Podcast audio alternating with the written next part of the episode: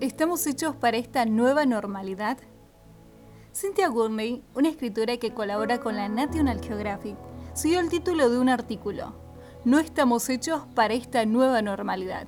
Con esta introducción, en tiempos peligrosos nuestro impulso humano más profundo es acercarnos unos a otros, justamente lo que se nos ha pedido que no hagamos. Ella está en lo cierto. Hemos sido criados para recibir consuelo del toque suave y la presencia de nuestros amados. Los psicólogos han investigado la dinámica del apego humano durante décadas por medio de una condición experimental que se denomina la situación del extraño, en la que un niñito finalmente es reunido con uno de sus padres después de breves momentos solos y en forma subsiguiente en la compañía de un extraño. El niño que tiene un apego seguro se recupera rápidamente del estrés ligero que le causó la separación al buscar y recibir consuelo físico y emocional de su cuidador.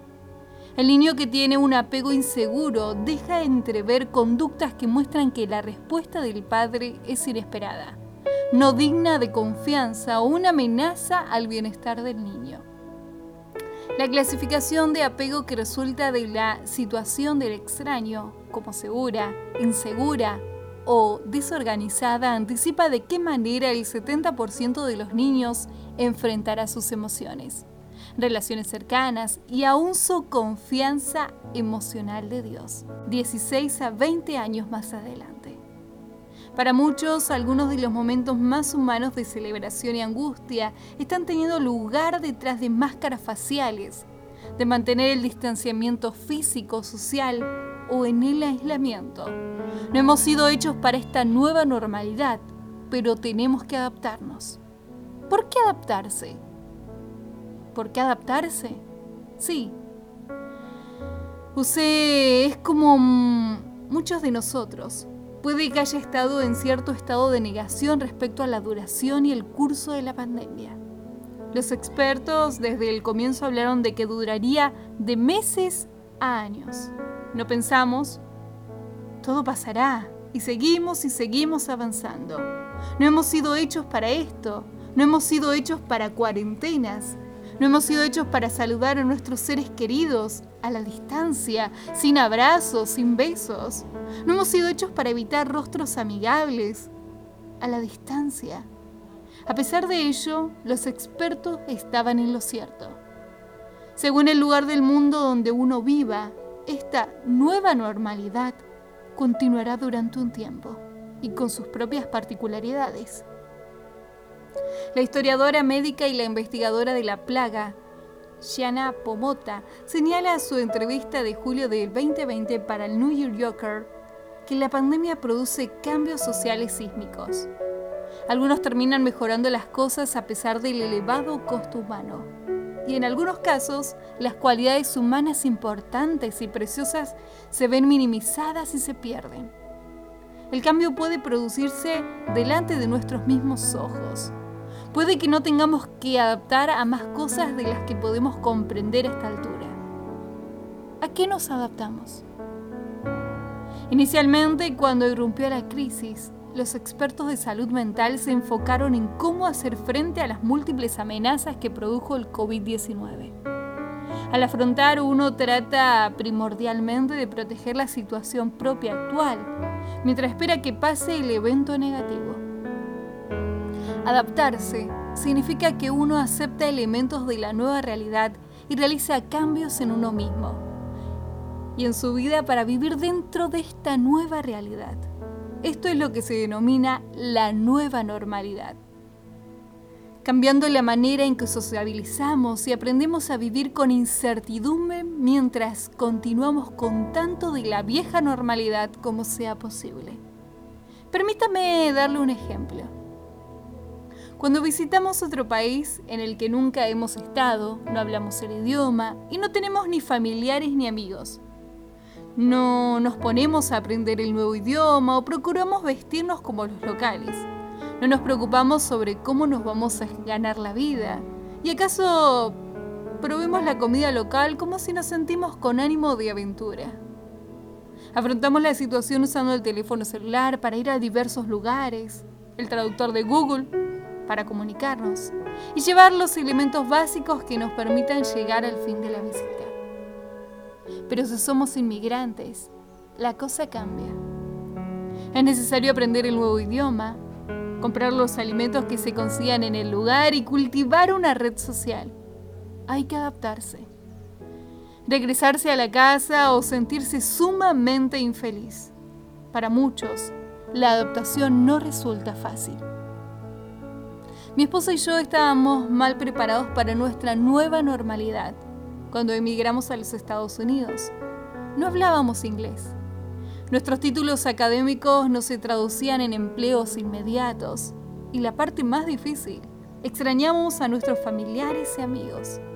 No estábamos hechos para esta nueva normalidad. Con el tiempo, por la gracia de Dios, llegamos a ser estadounidenses. No en el sentido del que pasamos desapercibidos en comparación con nuestros vecinos, pero sí porque nos adaptamos y desarrollamos una identidad bicultural, una nueva combinación de la vieja normalidad y la nueva normalidad. La adaptación lleva tiempo, en particular porque nuestro impulso más profundo es el de acercarnos unos a otros, mientras aprendemos a vivir con el riesgo constante de contagiarnos del COVID-19. ¿Cómo nos adaptamos? ¿Cuál es esta nueva normalidad? La nueva normalidad se encuentra en emergencia y en desarrollo. Tiende a estar llena con una combinación de lo que sabemos, combinado con lo que resulta incierto y posiblemente peligroso.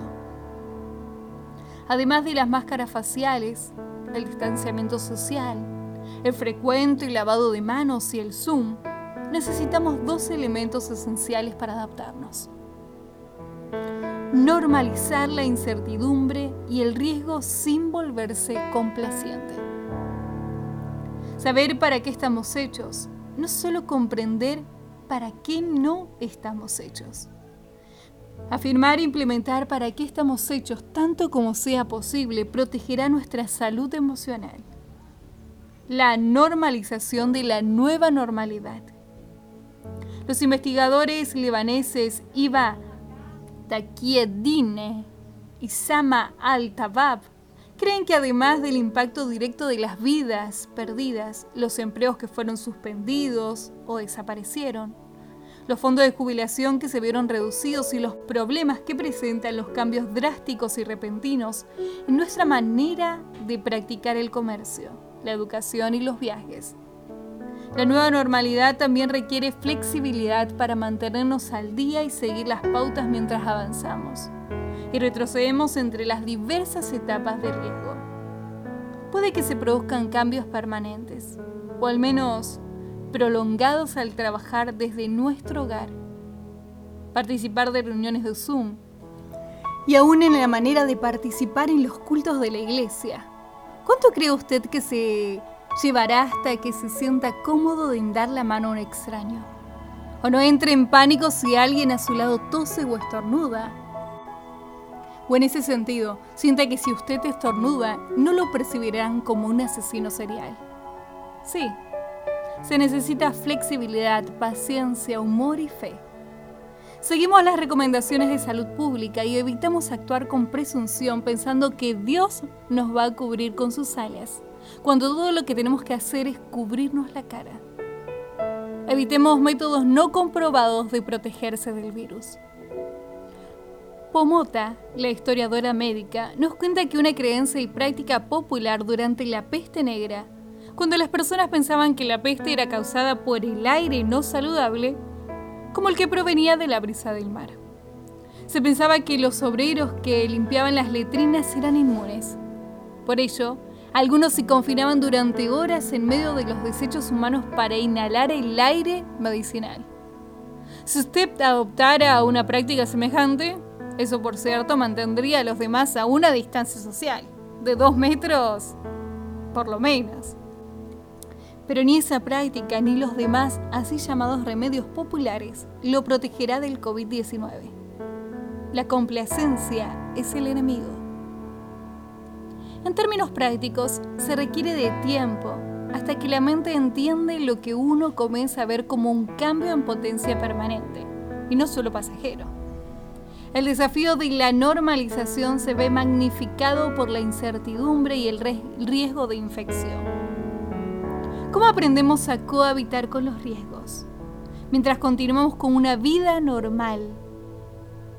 Cuando estaba completando mi capacitación de grado en psicología en Argentina, el país era gobernado por una dictadura militar que era conocida por la detención ilegal, la falta de proceso legal, la tortura y la muerte posible en manos de las fuerzas del gobierno. Mi institución educativa era un semillero de lo que el gobierno consideraba como una cueva de terroristas. No era inusual ser observado por policías vestidos de civil. Una palabra equivocada, un lugar equivocado, un compañero de clases equivocado podía costarnos la vida en el mejor de los casos, o de lo contrario, llevarnos a sufrir torturas. Estoy muy lejos de haber sido un héroe, pero seguí yendo a clases. Me mantuve activo en la iglesia y sociabilicé con mis compañeros. Me adapté, pero pagué un precio. Tuve una mini reacción postraumática cuando mi cerebro no logró diferenciar rápidamente entre el casco de un agente de tránsito en Los Ángeles y el casco del oficial de Argentina que hizo que el grupo de jóvenes de mi iglesia tuviera que ponerse contra la pared con las manos en alto mientras nos apuntaban con un arma. Con el tiempo, uno aprende qué hacer y qué evitar, confiando en la protección de Dios y cultivando la certeza de la normalidad real. Estamos en verdad hechos para el cielo.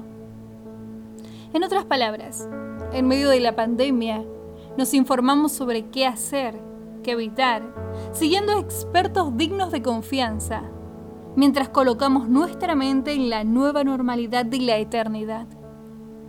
No fuimos hechos ni para la antigua ni para la nueva normalidad. Fuimos hechos para la eternidad.